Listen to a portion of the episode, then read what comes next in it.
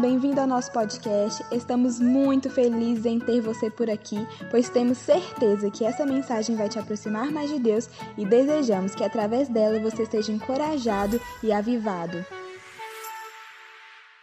Pessoal, hoje nós vamos falar de um assunto muito importante: como ser feliz em meio à dor, o sofrimento e a rejeição. A gente vive uma geração que não está acostumada a perder, uma geração que não foi treinada, não foi é, capacitada para as derrotas, para os sofrimentos. É, nós somos uma geração que uma nota, uma nota, sei lá, uma nota ruim na faculdade já é motivo para entrar em depressão. O término de um namoro já tem gente que suicida e coisas tão pequenas nos desestruturam muito. Por quê? Fomos treinados para serem os melhores, para serem os campeões, somos treinados para ter os melhores resultados, mas na vida nem sempre as coisas acontecem da forma que a gente planeja e nem sempre acontece da forma que a gente gostaria que acontecesse. Por isso é muito importante a gente saber lidar com as perdas, o que te faz uma pessoa de sucesso, o que te faz uma pessoa é, que alcança os objetivos não é a quantidade das suas, não é o tanto que você consegue vencer, mas é o tanto que você consegue superar as perdas. E é interessante que a própria Bíblia, ela nos prepara, o Novo Testamento, ele, ele nos prepara muito mais para a perda do que para a vitória. A próprio Jesus ele fala, olha, é, quem quiser encontrar, achar a vida, precisa perder ela. A gente vê o próprio Jesus perdendo muito mais do que ganhando como homem. A gente vê os, os apóstolos, né, com exceção de, do apóstolo João, todos eles perderam. Perderam família, perderam casas, perderam a própria vida em amor ao Evangelho. Então a gente vai falar. É, tem muita gente que fica muito em dúvida, ah, mas se Deus é bom, por que, que a gente sofre?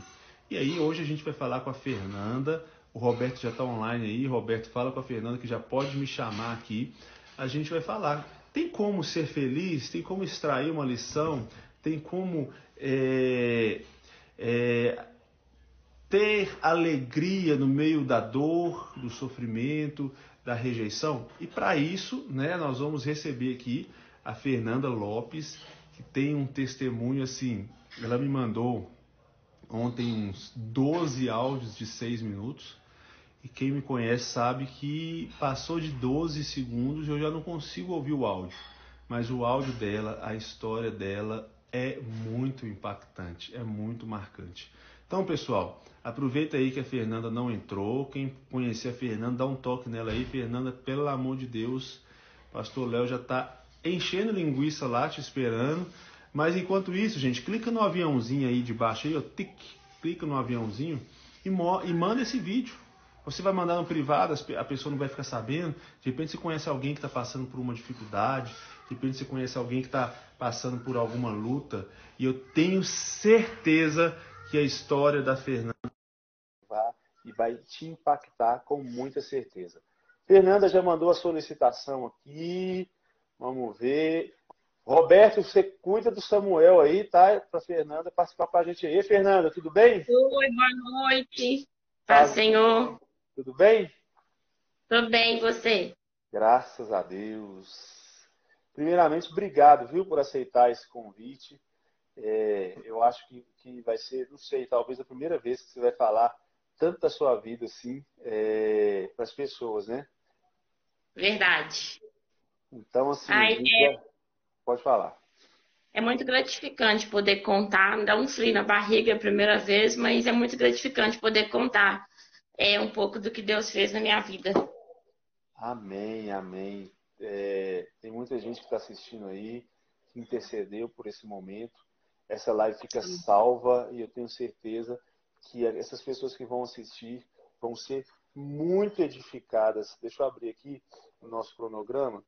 É, vão ser muito edificadas pela sua história, assim como eu fui. Vamos lá, vamos já direto ao assunto, que tem muita história para contar. Deixa eu te perguntar. Desde, a, a, desde o dia que sua mãe engravidou, a sua, a sua história começa antes mesmo de você nascer, né?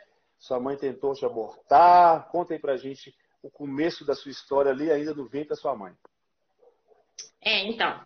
É, me apresentar, né? eu sou Fernanda, tenho 29 anos, sou casada com Roberto, sou mãe da Bianca e do Samuel. E o meu contexto de, de história de vida é bem complicada, porque é, eu sou de Caeté, né, o interior, e há 29 anos atrás, é, como eu te contei, o mundo era mais conservador, né? E lá em Caeté, a minha mãe, ela era considerada mulher da vida. Ela, as pessoas, né, ela tinha vários homens, as pessoas diziam que ela não valia nada, enfim. E meu pai teve um relacionamento com ela. E ela não era o perfil dele, então eles terminaram o relacionamento. E quando eles terminaram o relacionamento, a minha mãe descobriu que ela estava grávida de mim. No primeiro momento, ela se alegrou, porque ela viu uma oportunidade de ter o meu pai com ela. Ela achava que por ela estar grávida, meu pai ficaria com ela. E isso não aconteceu. E aí, quando o meu pai disse para ela que ele me assumiria, mas que ele não ficaria com ela, ela me rejeitou. E aí, onde ela fez as tentativas de aborto, que não foram bem sucedidas, e ela prolongou a gestação. E aí eu nasci. Quando eu nasci, ela continuou me rejeitando, porque ela queria que meu pai ficasse com ele. Meu pai não, não, é irredutível, ele não queria. E ela me entregou para minha avó, eu tinha três meses de vida. E a partir do momento que ela me entregou para minha avó, eu não tive mais contato com ela. Ela foi, me deixou e sumiu. E eu fui muito acolhida pela, pelos meus avós, que decidiram me criar junto com as minhas tias paternas. É, a partir desse momento, eu não tive contato nenhum mais com a minha família materna, somente com a família paterna. E eu vivi, eu cresci ali no lar, né, com os meus avós. É, eu fui muito amada, fui muito acolhida, eu tive uma base boa. E até os meus seis anos, que até os meus seis anos eu convivia com meu pai. Mas aí, aos meus seis anos, ele casou novamente e eu continuei morando com meus avós, porque eu não fazia parte do plano de vida dele com minha madrasta, né?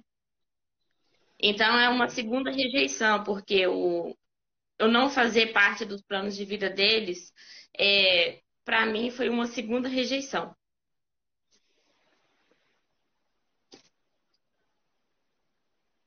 Terminou? Sim, é porque eu acho que tá, tá demorando. Tá, não, tá. Então tá. Então, gente, olha só. Você já desde o ventre da sua mãe, sua mãe tentou várias vezes abortar você. Depois que você nasceu, você foi criado pela sua avó. Depois o seu pai, quando você tinha seis anos, se casou novamente, mas simplesmente eles não quiseram. Você não fazia parte do plano do seu próprio pai e nem da sua própria mãe, né? É, você entendia, Fernando, tudo isso que acontecia, sei lá, ali no dia das mães, no dia dos pais, todo mundo com seu papai, com sua mamãe. Como você lidava com isso? Tão jovem, tão nova? Então, é, a minha família paterna nunca me esconderam, nunca me escondeu essa rejeição, eles nunca me esconderam que, desde criança, desde infância, eles sempre me contaram tudo. Mas uhum. como eu fui entregue para os meus avós com três meses de vida, os meus avós, para mim, eram os meus pais. É, uhum. era a minha base como pais. Então, eu não, não fazia diferença para mim. Não, não ter contato com minha mãe, não ter contato com meu pai, não fazia diferença, porque para mim eles não eram os meus pais, né? Eu não, não tive contato com eles desde os três meses. Uhum.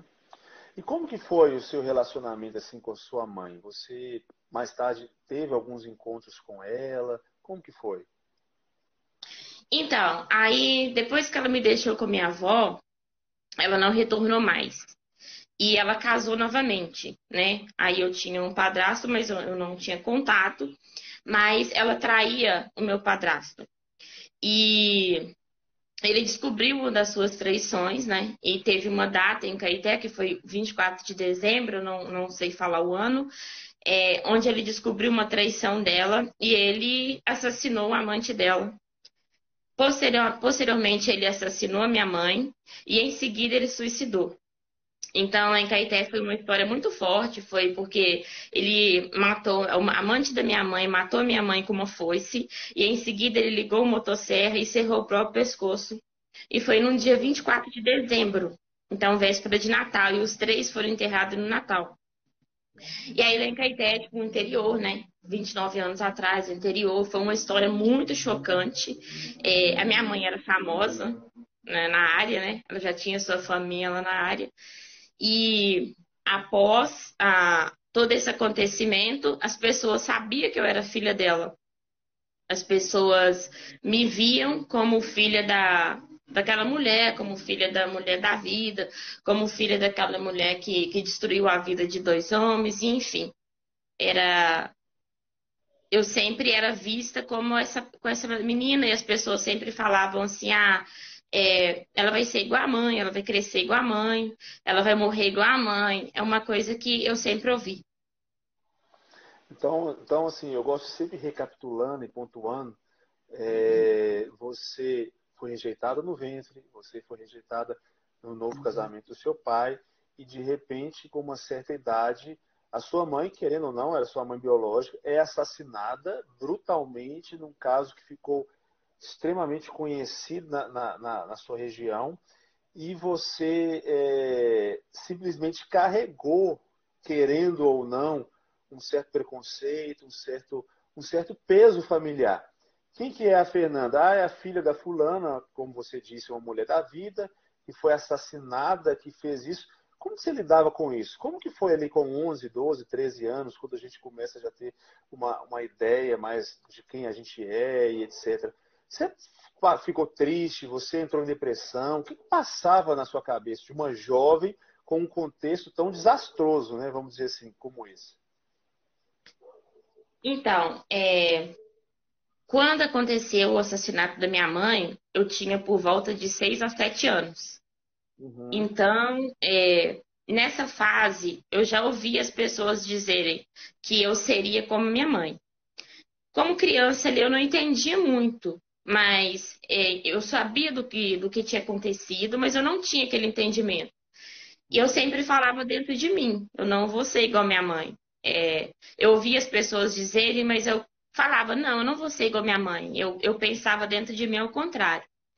É, eu fui crescendo, né? Veio a fase da escola e veio a adolescência, eu comecei a entender mais. E como em Caeté, o interior, na minha fase de escola, eu conheci pessoas que conheciam a família da minha mãe. Eu tinha vergonha é, quando eu cresci, que eu entendi tudo o que aconteceu, quem minha mãe era e tudo mais, eu tinha, além de ouvir que as pessoas diziam que meu fim seria igual dela, que eu não valia nada, que eu era igual a ela, eu sentia muita vergonha em falar que eu era filha dela, em falar. As pessoas falavam assim, ah, eu conheço seus primos e tal. Eu, ah, né? Não... É, que legal. Mas nem eu mesmo conhecia. Eu não cheguei a conhecer a família da minha mãe. Eu só conhecia a família do meu pai. Mas é, eu lidei, foi, era, eu tinha muita vergonha de dizer isso, e, mas eu tinha muita determinação em mostrar para as pessoas que a minha história ela seria diferente. Uhum. Legal, e é muito triste quando as pessoas, ela, ela, as pessoas elas olham para uma criança, né? Quando minha mãe morreu, eu tinha seis anos, as pessoas já olhavam para mim e já ditavam o que eu seria, já me via como que ela foi. Mas de certa forma isso para mim, eu sofria muito, mas de certa forma isso para mim me deu uma determinação para que eu quisesse lutar para ser diferente, para provar para todo mundo que eu não seria assim. Eu sempre falo, né, Fernanda, que a gente tem que transformar os impactos que chegam na nossa vida em impulso. Hoje a gente vê a galera muito vitimista, né? É, às vezes é o dedinho da unha que encrava, ai, mas o mundo está contra mim, Deus não existe, etc e tal mas eu creio que essa determinação que você tinha, porque você já era uma escolhida.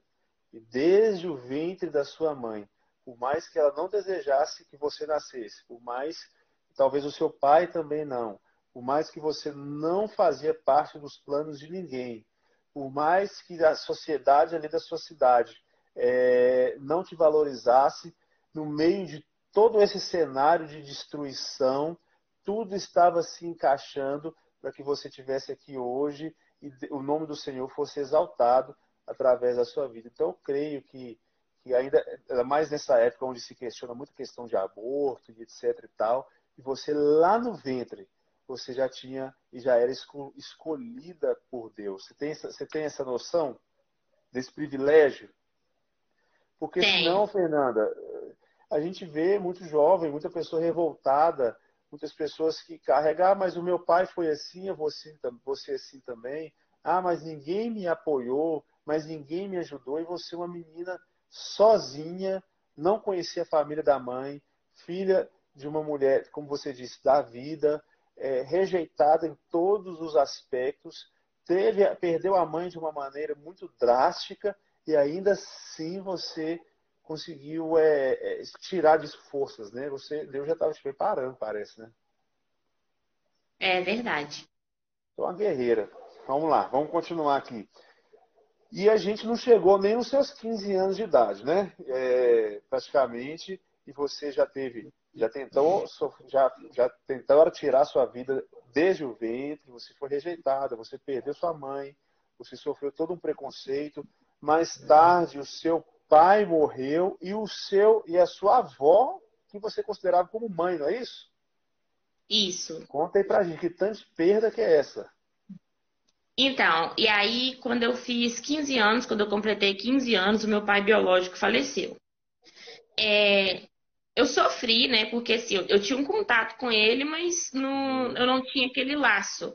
Porque o meu pai, que eu, que eu era o meu avô, né? E nisso eu tinha 15 anos, eu, eu estava morando com os meus avós, né? Quando meu pai faleceu. E depois, eu, ao completar 19 anos, eu vim morar em BH, porque eu queria estudar, queria trabalhar, enfim. E aí, quando eu cheguei em BH, eu estava naquela tentativa do primeiro emprego, né? E todas as portas que eu buscava, é, que eu buscava, tinha 99,9% de chance de, de ser minha vaga. E quando chegava aos 42 segundo tempo, a resposta era não. E aí, até que numa dessas tentativas, eu comecei a trabalhar no Verde Mar. Eu vou contar só o contexto para falar um pouco da perda, né? Uhum. E depois na loja verde. E assim, nesse período que eu trabalhava nos dois empregos, é, Deus sempre levantava uma pessoa para falar de Jesus para mim. E eu sempre tinha aquele discurso, né? Ah, mas eu já conheço Deus, eu tenho Deus. É sempre o mesmo discurso. E sempre tinha uma pessoa que falava, que orava por mim, que intercedia, enfim. E aí eu conheci o Roberto, eu comecei um relacionamento com ele. E quando eu completei, em 2016, né, que aí eu já tá, eu tinha completado meus 24 anos, a minha avó, que eu considerava como mãe, que ela era minha base, que ela era tudo para mim, era, era a minha estrutura. Ela adoeceu. E quando ela adoeceu, ela teve um problema de intestino. Eu já estava ouvindo falar de Jesus, né? Eu já tinha pessoas que intercediam por mim, é, quando ela faleceu, eu já estava tendo essa base de que existia um Deus que me amava, que me ouvia, que eu podia orar, que eu podia falar com ele. E foi um momento muito difícil. A perda da minha avó foi um dos momentos mais difíceis para mim, porque ali eu estava perdendo a minha mãe, a mulher que me criou, que, que me deu uma estrutura e que me amava incondicionalmente. Mas é, Deus ele, ele tentava me mostrar que que ele ia recolher minha mãe. Aí, por eu ter uma base espiritual, por eu estar, ter conhecido o Senhor, por eu estar sabendo mais sobre esse Deus que, que cuidava de mim, eu consegui, em meio àquela perda ali, que, que eu considerava mais difícil, ter uma estrutura. Então, gente, tem muita gente chegando agora, ó, já tem 48 pessoas online. Só recapitulando, porque eu quero pontuar bem as pessoas entenderem, né? A gente chegou agora nos 24 anos, você tem 29, não é isso? Você isso. tem história aí pra gente de muito mais idade. É, como que as coisas aconteceram muito cedo e muito intensas na sua vida. E a palavra de Deus fala que onde abundou o pecado, por mais que você não teve uma vida de pecado, na verdade você foi, entre aspas, assim, vítima de tudo isso, mas por mais que, que todos esses esses eventos ocorridos ruins é, abundaram na sua vida, a graça de Deus ela é, ela é superabundante. E eu creio que, e uma palavra profética, né, que ainda não chegou ao seu conhecimento, ainda não chegou no seu coração, no coração do Roberto, tudo aquilo que Deus ele tem preparado para vocês. Porque Deus, ele, o Senhor, ele tem pressa, né? Então, olha só que, que, que testemunho de vida você tem aos 29 anos tão jovem, e só recapitulando para quem chegou aqui, foi rejeitada desde o ventre, a mãe dela tentou abortar ela, é, a mãe dela era uma mulher da vida, é, o pai não, não pôde criar, entregou para os avós, perdeu a mãe, vítima de, de, de um homicídio muito cruel, perdeu o pai e perdeu a avó, que era a, mãe assim de consideração. Mas aí você já estava em Belo Horizonte, trabalhava no Verde Mar, conheceu o Roberto, e do Roberto veio talvez o maior presente da sua vida, que foi a Bia, né? Conta aí pra gente essa, esse, esse novo momento da sua vida. Aí, então, quando eu perdi a minha avó, né? Eu. Quando eu, quando eu perdi a minha avó, eu vou só vou ter que começar. Vou começar um pouquinho antes. É, eu estava começando a caminhar com Cristo. E aí, é, nesse período, eu vim morar com o Roberto, né? A gente, eu já tinha um relacionamento com ele. E eu estava caminhando com o Senhor. E como Deus levantava pessoas para falar do amor dele para mim, é, eu tinha aceitado Jesus, enfim, eu. Só volta a pergunta aí que eu perdi. É, eu quero que você conte um pouco de como que foi. Pode ter falado um pouco da sua conversão e como que foi o nascimento da Bia, né? É, para você, para o Roberto. Eu sei que você ia na igreja, o Roberto não ia com você. E aí você orou e, e, e o Senhor trouxe o Roberto também. Conta aí pra gente. É, eu vou falar da minha conversão para me chegar na Bia. Aí, é, nesse período que eu trabalhava na Lojas Rede, né, Deus levantava pessoas para falar de Jesus para mim. É, eu era um pouco redutiva porque eu achava que aquilo que eu queria para mim era o certo. E até que chegou uma virada do ano, virada do ano de 2011 para 2012, deu uma coisa em mim, eu falei, não, eu vou passar a virada do ano na igreja. Eu nunca tinha, as minhas viradas do ano sempre era tipo assim, às vezes era até em casa mesmo, dormindo, e nesse ano que eu decidi passar na igreja, choveu convites para mim de tudo enquanto é canto, de coisas que eu nunca imaginei, e eu estava determinada a ir na igreja. E acontecia muitas coisas para que eu não chegasse até no, no, nesse culto, né? E até que chegou o dia do culto e teve uma minutos antes uma coisa impressionante que eu tive os meus dedos foram presos na porta do carro, uma menina fechou meus dedos na porta do carro. E ali os meus dedos eles não quebraram, não não cortaram, não teve nada. E aquilo ali para mim foi uma coisa surreal. Aí eu falei assim, nossa, eu tenho que ir nesse culto porque tá acontecendo coisa demais para mim não ir.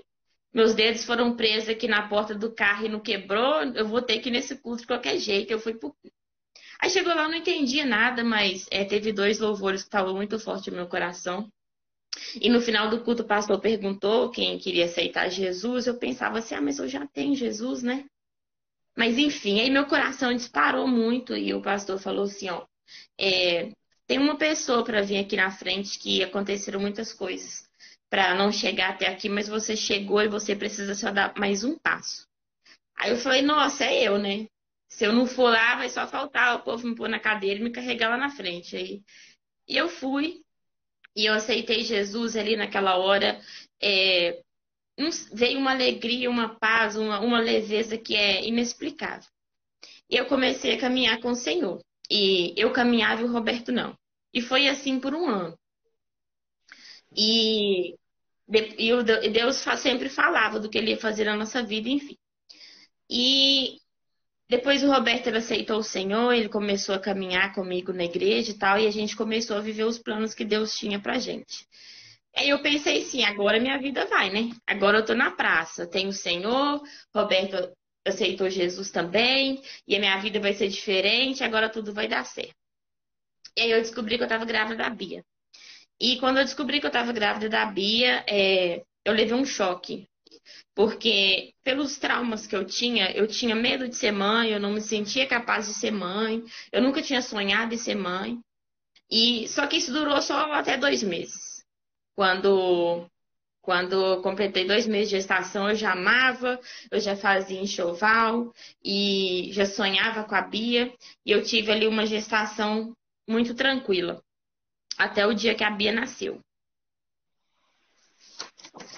E aí a Bia nasceu e desde o nascimento dela você e o Roberto já encarou novos desafios na sua vida, né?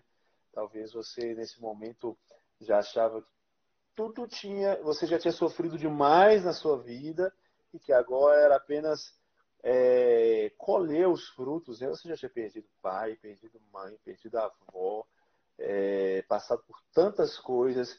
E aí Deus ele traz a, a, a Bia para vocês, mas aí ela nasceu com uma enfermidade, não é isso? E ela ficou internada, que é algo que, que deve ser muito difícil, né? Porque todo mundo quer sair do hospital, né? Todo pai, toda mãe, com seu filhinho, com sua filha no, nos braços, e não foi assim que aconteceu com vocês, né? Como que foi esse desafio que vocês começaram a enfrentar logo após o nascimento dela? E aí, é, a Bia nasceu, né? No, no primeiro dia estava tudo bem. É, eu estava muito feliz. No segundo dia, a Bianca ela começou a apresentar umas é, distensão abdominal, né? E a médica, não, a enfermeira não estava achando muito legal e começou a fazer exames, enfim. E ali descobriu que a Bianca ela tinha um ar na barriga e fez exames e era uma doença intestinal no qual ela precisava de fazer uma cirurgia e colocar colostomia. E ali meu mundo caiu de novo, né? Porque eu achava que eu ia viver um sonho, eu vivi um pesadelo. Eu queria entrar num buraco e, e, não sair de mais lá. Eu só queria sair quando alguém falasse assim: já passou tudo, pode sair, tá tudo bem. Porque foi um sofrimento muito grande. Só que Deus foi operando as coisas de uma forma sobrenatural. E tudo, ele encaminhou tudo: a cirurgia, o hospital, os médicos, todo o cuidado. E aí tem um testemunho forte que o médico falou que a Bianca ela ficaria no hospital por dois meses, no mínimo, e a Bianca ela ficou 15 dias. E eu tinha feito uma cesárea, então eu não tive repouso, eu ficava casa hospital, casa hospital, né? E a... numa das noites morreram dois bebês na UTI do lado da Bianca, eles morreram por infecção hospitalar. E ali foi quando eu dobrei meu joelho, eu chorei muito, eu pedi a Deus para guardar a Bia. E no momento em que eu orava, eu estava em casa, o Roberto estava lá com ela. Um caminhão bateu no, no poste do hospital e a luz do hospital inteira acabou. Só que o hospital tem geradores que não permitem que os aparelhos desliguem e, inexplicavelmente, todos os aparelhos do CTI desligaram.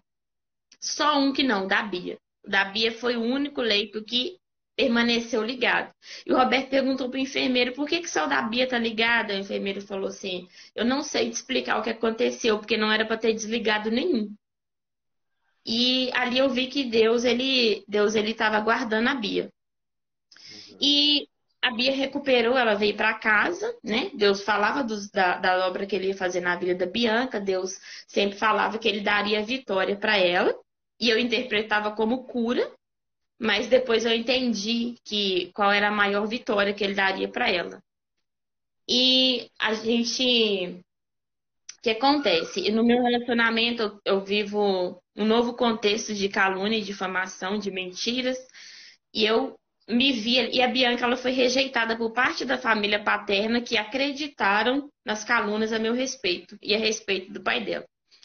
E ali meu mundo desabou de novo, porque eu me vi aquela menina lá da infância que sofria pelos julgamentos das pessoas que diziam que eu ia ser a mãe, que, é, que foi rejeitada por uma parte da família, e eu vi a minha filha viver a mesma história. Além de eu estar sendo julgada novamente, de eu estar sendo caluniada novamente, eu vi a minha filha também viver uma rejeição como a que eu vivi. E ali meu mundo desabou de novo. Foi o, um outro momento muito forte, muito difícil que eu tive que enfrentar. Uau! É, Para quem está chegando agora, né, são 50 pessoas online. A gente está contando a história da Fernanda. E a gente está num ponto aqui agora, a história ainda tem muita coisa para acontecer, mas quando tudo parecia que estava fluindo, havia, né, é, aconteceu tudo isso com ela, e aí imagino como que foi esse, esse, esses momentos, né? E você tinha me falado, Fernanda, que você sempre acreditou, sempre acreditava é, na cura dela e tal. Mas foram, acho que, sete cirurgias né, que ela passou. Teve algum momento que você pensou assim: Poxa Deus, tudo isso, eu tenho 20 e poucos anos, tô cansada, tô cansada de sofrer, tô cansada de ser rejeitada, tô cansada, parece que tudo está acontecendo em cima de mim. Você chegou a, a, murmurar, você chegou a desacreditar em algum momento? O que, que passava na sua cabeça? É muito cansativo, né? Esses tipos de problema. Não é para qualquer um. É, é muito cansativo, né? E ali eu tinha 26 anos. Uhum. Eu já trazia essa bagagem toda. E teve alguns momentos, eu, eu me perguntava assim, por que, que eu tinha que viver tudo isso, né? É, mas, desde o momento em que eu converti, o Senhor, ele me falou do, do propósito que ele tinha na minha vida. E então eu sabia que Deus ele estava me preparando para coisas grandes, mas é, eu já estava muito desgastada, né? Eu já estava muito desgastada de, de sempre estar tá vivendo as mesmas histórias, de das coisas não darem certo, de sempre eu ter que sofrer demais. Uhum. E aí chegou um momento que eu deixei de sonhar. Né? Eu, eu, tirei meus olhos do Senhor, do propósito que Ele tinha para minha vida, e olhei para as minhas limitações, e olhei para dentro de mim, para minha força, que era zero, porque não é, não é sobre mim, é sobre Ele, né? Eu só era forte porque eu tinha a força do Senhor. Mas eu achava, não, que, que, eu, que eu daria conta de tudo. E quando eu cansei de tudo que eu vivia, é, eu resolvi chutar o balde. E aí eu não importava, a Bianca tinha um ano, é, eu não importava mais com se o Roberto, se meu casamento ia acabar, o que, que ia acontecer. Eu só achava que eu não aguentava mais, eu não queria mais e que a solução para minha vida seria voltar a Fernanda do passado. E eu conheci a Nelly, né? Aí a Nelly ela me convidou para ir até IPP. E na IPP eu fui para o encontro. E no encontro Deus falou muito comigo. E eu voltei, é, Deus ele restaurou os meus sonhos, né? Eu voltei desse encontro, respirei e falei, não, é, eu já estava indo no fundo do poço, eu respirei e falei, não, peraí, né? Deus tem um propósito para mim. Eu preciso caminhar no propósito que o Senhor tem. E Deus me fortaleceu novamente. Eu comecei a sonhar novamente, eu comecei a olhar para os propósitos que Deus tem para minha vida e eu foquei no meu casamento, eu foquei na Bianca, eu foquei no meu ministério e parecia que as coisas iam muito bem, né? Eu Deus ele sempre falava assim, eu vou dar vitória para Bianca. Então eu ficava, nossa, Deus vai curar a Bianca, porque eu, eu sofria o, o tratamento da Bia, ele foi muito doloroso. Eu sofria muito em ver como a Bia sofria. E o meu sonho, a minha oração, meu joelho no chão para que Deus curasse ela. E aí quando eu, eu voltei para os caminhos do Senhor, que eu voltei para o meu propósito. Eu achava que Deus ia curar Bianca. Eu vi ali que, ah, eu te, que parecia que as coisas elas iam caminhar novamente para mim. Uhum. E aí então, né? Tudo você voltou animada com sua fé restaurada e aí parece que tudo caminhava para você ter uma história, vamos dizer assim, normal, né? Mas aí veio a, mais uma cirurgia da Bianca. E como que foi receber, né? Agora a gente passando para mais um ponto do sofrimento, da dor e da, da, das perdas que você passou. Como que foi ali o processo é, da, da, cirurgia que a Bianca fez? Como que foi ali os últimos momentos? Eu lembro daquele culto, né, onde ela chegou e, e, e se ajoelhou ali no altar. Como que foi, ô, ô, ô, Fernanda, mais uma pancada na sua vida? Mais uma vez, quando tudo parecia que ia se encaixar, tem mais uma pancada. E aí, então, quando. Eu, aí eu já estava muito firme com Deus, né? Uhum. Tava muito feliz e eu achava que, tipo, não, agora as coisas vão dar certo. É, a Bianca, ela tinha feito a sétima cirurgia para fechar a colostomia então, é, ela já estava normal, ela não usava mais bolsinha de colostomia, ela estava recuperando muito bem. É, eu achava que, né, que, que ela ia ser curada. E, enfim. E aí ela. Teve a, eu fiz a festinha dela de dois anos, que foi em 2018, e as coisas estavam caminhando bem. Até que em setembro de 2018, a Bianca ela começou a apresentar problemas de intestino, né, novamente. E eu comecei a buscar por médicos, buscar tratamento para ela, ver se tinha algum médico especialista, enfim. Até que eu descobri um no Rio de Janeiro e que eu levei ela, mas ele me deu a mesma opinião que, que os outros médicos me davam. E chegou dezembro, né? A pastora ela teve um, uma experiência muito forte com o Senhor. E eu estava no culto de batismo no domingo com a Bianca, que foi em meados de dezembro de 2018.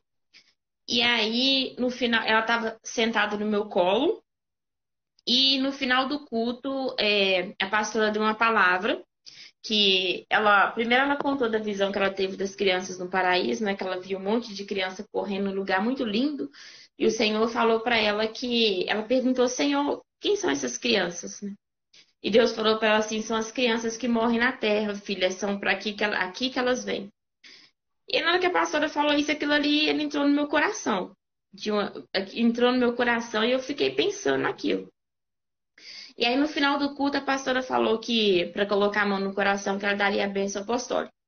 E a Bianca, eu estava no quarto banco, no quarto banco, a Bianca desceu do meu colo e ela foi lá na frente, ela se ajoelhou no altar da igreja. A Bianca tinha dois anos. Então, é, todo mundo ficou impactado, né, de ver que ela se ajoelhou. E a pastora foi de uma palavra, a pastora falou assim: é, às vezes, para que vidas se salvem, é necessário que um morra. E deu a benção. E foi a segunda palavra que entrou no meu coração. E aí, isso foi no domingo. Passou o segundo e terça, a Bianca piorou muito. E eu tive que ligar para a médica dela. E a médica dela falou que era para levar ela no hospital. E na terça-feira eu levei ela no hospital, ela estava com a barriga muito estendida, e a médica olhou para ela e já falou assim: não, é, a gente vai ter que fazer uma nova cirurgia, a Bianca vai colocar colostomia de novo. E aí eu falei assim, eu levei um choque. E eu falei assim: Deus tirou a colostomia da Bianca, Deus não volta atrás.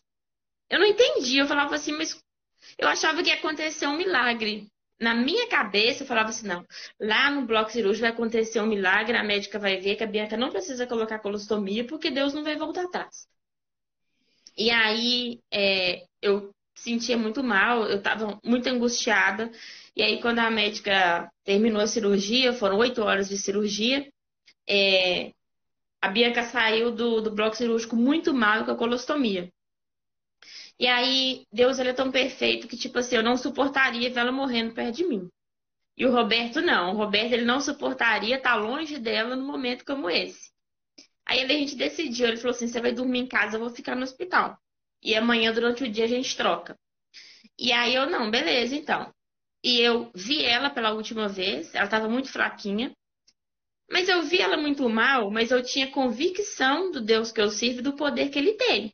Eu falei assim, não, ela tá fraca, ela tá mal, mas Deus ele pode curar ela, Deus vai curar ela. Eu não, eu não, eu nenhum momento eu pensei que Deus ia recolher a vida. E eu vim para casa, o Roberto me trouxe e voltou, né? Eu dormi, eu apaguei, e quando foi no outro dia eu acordei com a pastora batendo na minha porta. E eu contei para ela que durante a noite eu tinha sentido muito mal e ela me deu a notícia que Deus tinha recolhido a Bia. E ali eu levei a pior pancada da minha vida ah, sem dúvida, nada se comparava ali com o que eu tinha vivido ao longo dos meus 26 anos. Foi a, a pancada mais forte. Uau, é, é até difícil a gente continuar, mas é, de tantas e tantas pancadas, né? Com 26 anos, você passou por todos os problemas familiares, rejeição, tentativa de aborto, perdeu pai, perdeu mãe, perdeu avó, é, tantas calúnias, tantas coisas, e aí veio essa, essa grande pancada. Mas é, de onde você tirou forças, Fernanda? Para, no meio de tudo isso, você ainda. É, eu, eu, vejo que hoje as pessoas se vitimizam por muito pouco, né? as pessoas se decepcionam com Deus por muito pouco, as pessoas se desviam muito facilmente a pessoa está bem no outro dia, sair da igreja, não estou mais servindo a Deus. Como é que foi para você e o Roberto levantar e, e continuar depois de tudo isso? E ali eu vi é, mais uma expectativa que eu tinha em Deus, é, não ser a que eu imaginava, tipo, no, na questão, tipo assim, a minha convicção era de que ele curaria a Bia. Mas os planos dele... Tem gente que fala assim, ah, é, basta ter fé. Vocês tinham fé que ia acontecer. E aí, de repente, acontece o contrário, né? E aí? Então, e aí, é, no primeiro momento, assim, eu não perguntei por quê. Mas eu só ficava assim, Deus, mas né, eu achava que isso ia curar a Bia e tal. Mas é, eu tava com minha fé muito firmada no Senhor. E eu falava assim, eu cantava um louvor, né? Os planos de Deus são melhores do que o meu. E aí, naquela hora, quando eu recebi a notícia da Bia, que eu, que eu me desesperei, aí eu falei assim, não. Mas se eu creio que os planos de Deus são melhores do que o meu, eu tenho que, eu tenho que crer que recolher a Bia era o melhor e que Deus tem um propósito com isso, e né, eu tenho que aceitar esse propósito. Você escolheu e aí eu me agarrei nisso. E assim, é, o, no dia foi muito difícil para mim, né? Ah, eu fui pro velório e tal, mas eu saí do velório e falei assim, no, no, quando eu saí do velório, eu falei assim, eu não vou para casa. Porque se eu for para casa, eu vou chorar. Então, a pastora me convidou para um culto, eu fui para o culto. Eu saí de um velório para o culto. Eu falei, se eu vou lá, porque Deus vai falar alguma coisa comigo e eu quero ouvir o que, é que Deus tem para me falar. E naquele momento ali que eu cheguei no culto, o Senhor ele falou comigo: Eu tenho um plano. Ah, é, o plano é meu, a vontade é minha. Eu quis assim. E aí é, o Senhor falou comigo: Não temas, foi a minha vontade. E ali eu estava completamente é, convicta de que foi a vontade do Senhor. Isso foi a minha força. Eu não, eu não me vi como vítima, é, eu nem lembrava mais das coisas que eu tinha vivido. Eu pensava assim, né? Como Deus é grande, porque olhar tudo que ele tinha feito na minha vida, é, eu só conseguia olhar para o que Deus já tinha feito. Em nenhum momento eu olhei para o que ele deixou de fazer. Que na realidade ele não deixou de fazer, né? Mas é uma maneira de dizer. Fazia parte de um plano muito maior que a gente não entende, né? E como que foi com relação ao Roberto? É...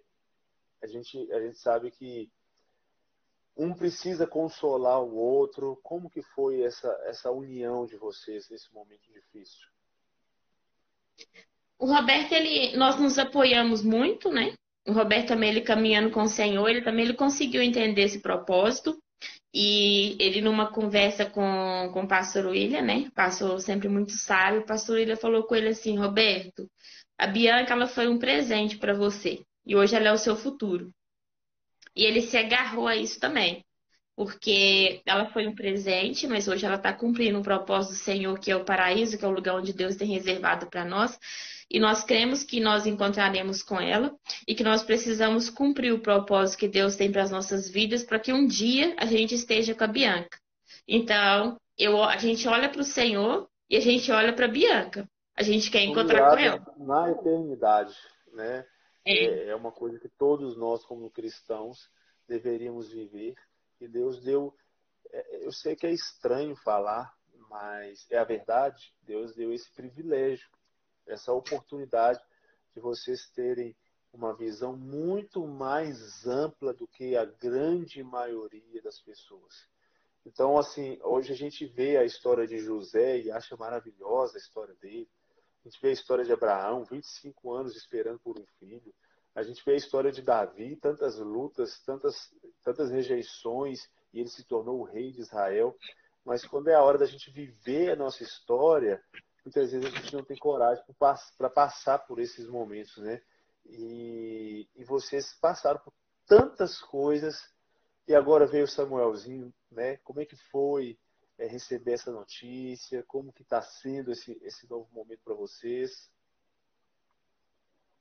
E aí, quando passou é, uns dois meses lá que a Bianca tinha partido, né?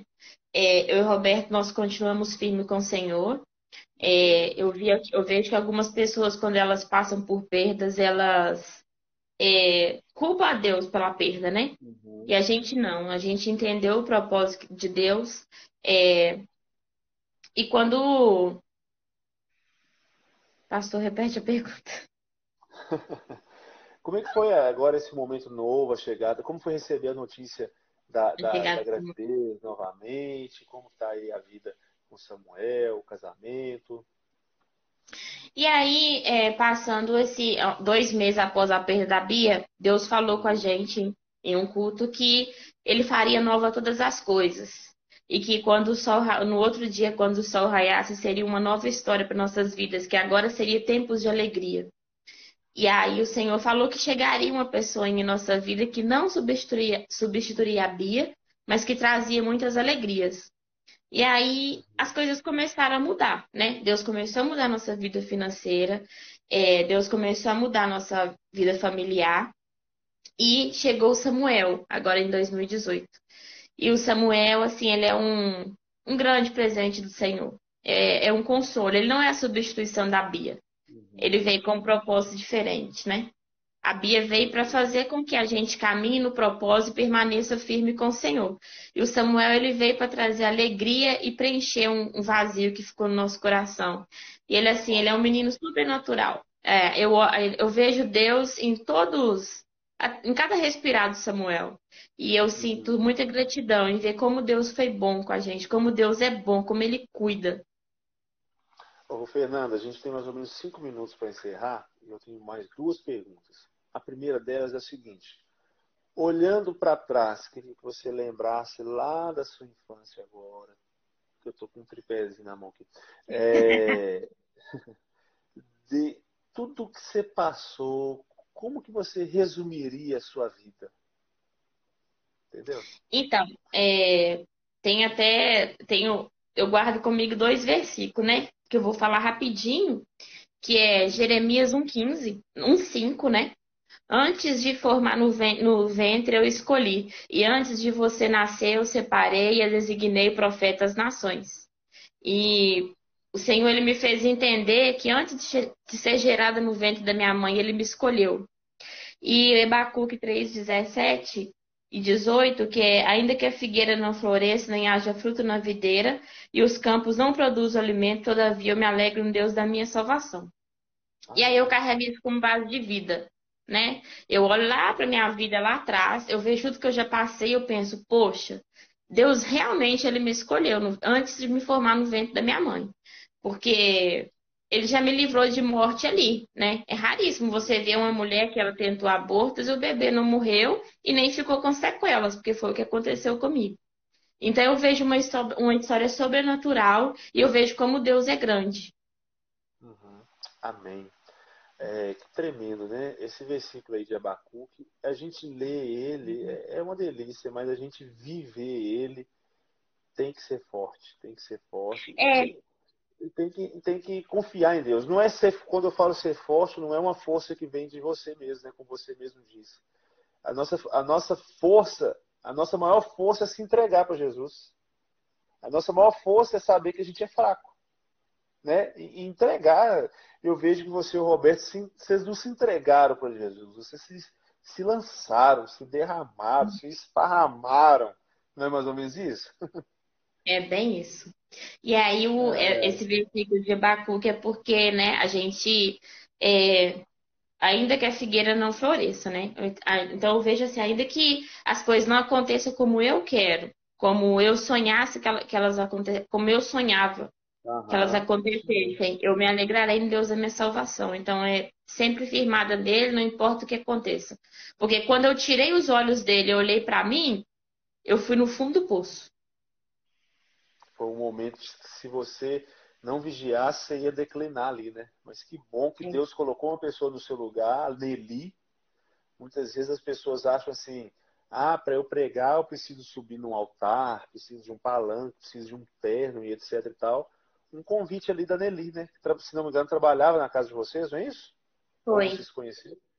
Simplesmente, e, e, quem é da rede sabe que a gente está fazendo uma série de devocionais, e o devocional do passado, do, o último devocional nosso foi sobre servir a Deus no trabalho. Porque às vezes a pessoa acha que servir a Deus é você ir para a África, você ir para Angola, para o Haiti, para o Vale do Jequitinhonha e tal. E a Nelly foi uma missionária dentro do trabalho dela, que num convite ela restaurou a sua vida, ela restaurou a vida do Roberto, ela te preparou para algo que aconteceu com a Bia.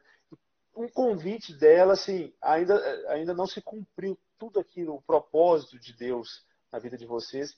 E, e Deus usou a Nelly né, de uma forma tão simples. Fica aí a mensagem para todo mundo que está assistindo. Às vezes, uma, uma palavra que você deixa de entregar, um convite que você deixa de fazer, até para assistir essa live, de repente você me viu falando mil vezes, pega e compartilha a live, você não compartilhou. Talvez se você tivesse compartilhado, alguém estaria assistindo agora e teria a vida é, transformada. É uma responsabilidade que a gente tem e glória a Deus pela vida da Nelly, né? Amém. É verdade. A, a Nelly, ela, ela chegou para trabalhar na minha casa no momento, justamente no momento em que eu desisti de tudo. Que eu não tinha forças mais, né? Que eu, que eu não queria mais nada. Que foi quando ela chegou para trabalhar na minha casa, ela falou comigo, vamos no culto. Ela me convidou. E aí eu aceitei. Eu fui no culto e através dali Deus foi nos restaurando. É, eu tá também. Aí, que benção. Tá. Olha só, Nelly, Deus te abençoe, viu? Você já, é, você já era minha, minha heroína, agora é dez vezes mais. Ô, Fernanda. E ela, e ela continua hum. cuidando. Ela continua cuidando, né? É, né? Parabéns, viu, Nelly? Ô, Fernanda, a gente tem alguns minutinhos, mas eu queria que você pregasse para a gente agora, nesses últimos três minutos. Dê um recado acho que Deus, acho não, né? Deus já te usou e vai te usar agora muito mais nesse momento. Dá um recado para essa galera aí que está meio fraca na fé, que está pensando em desistir, que acha que só ela tem problema na vida. É, então, a, a mensagem que eu deixo é a mensagem tipo que, assim, Deus ele tem muito para fazer nas nossas vidas. E o plano dele, de fato, ele é melhor do que o nosso. Mas somos nós quem precisamos escolher entre a nossa vontade e a vontade dele. A escolha é nossa. E escolher os planos de Deus é sem dúvida a melhor coisa que é a única saída assim que a gente tem. E também quando domine seus pensamentos, é o que eu faço. Eu sempre, eu não, eu não fico me vitimizando. É, eu falo até uma frase que eu não sou a, a, o pensamento, eu sou a pensadora. Porque quando vem o pensamento, você não vai conseguir, você é isso, você é aquilo, eu já bloqueei aquele pensamento na minha mente e eu falo, não. O Deus que eu sirvo, ele me escolheu no ventre da minha mãe. E eu sei o que ele tem para mim, eu sei quem eu sou. E é isso. É que as pessoas, ela busquem Jesus, né? Porque não, não existe outro caminho. E que as pessoas ela tenham domínio de pensamento. Não, não se vejam como derrotados, porque nós não somos. Nós temos um Pai, nós temos um Deus que nos gerou, que reina sobre todas as coisas e que nada é impossível para ele. Ele pode escrever uma nova história, não importa qual o que você esteja passando, não importa o que você viveu, o que você viva, mas ele pode escrever uma nova história, ele tem poder para isso, ele é o dono de todas as coisas. Amém. Glória a Deus. E uma coisa é a gente pregar daquilo que a gente ouve falar, né? Uma coisa é outra coisa é a gente pregar com a nossa própria vida, né? E você é uma pregação ambulante. Amém. A sua vida é, e a vida do Roberto. Quero mandar um salve aí pro Roberto que está assistindo com a gente. Deus possa te abençoar, te fortalecer. Você e a Fernanda, Roberto, são verdadeiros presentes de Deus muito mais do que ovelhas, mais amigos, mais irmãos chegados que Deus colocou na nossa vida. Eu louvo a Deus pela vida de vocês. E Fernanda, temos um minuto. Geralmente, eu não coloquei aqui no nosso script, não, mas é, é isso mesmo, é, é para pegar fogo mesmo. Eu vou falar uma palavra e você me responde com uma outra palavra, aquelas bate-bola, tá? Você é publicitário, eu sei que você, você gosta desses negócios. eu, eu não planejei, não. Vai vir na minha mente, você, eu vou falar a palavra, você me responde com outra palavra ou, ou poucas palavras, tá bom? Vamos lá? Vamos. Vamos lá. Amor. Ai, amor de Deus incondicional. Tudo que a gente Família. precisa. Família. Família é a base. Eu, embora eu passei pelas questões lá com, com minha mãe e tal, mas eu tive quem me criou, que são meu, meu, meu, avô e minha avó, que me deram uma base muito boa. Eu acho que família é a base, você precisa dessa estrutura. Fé. Fé em Deus. É, crer em Jesus, olhar para Ele, acreditar no que Ele pode fazer. E agora, para finalizar, para a gente dar, um, dar uma Meu Deus. aí pro seu marido, Roberto Lopes. Roberto Lopes. Roberto Lopes é minha pedra preciosa.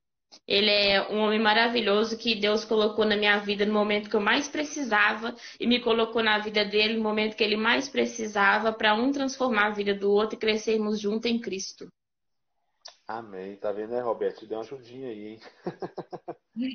Fernanda, muito obrigado.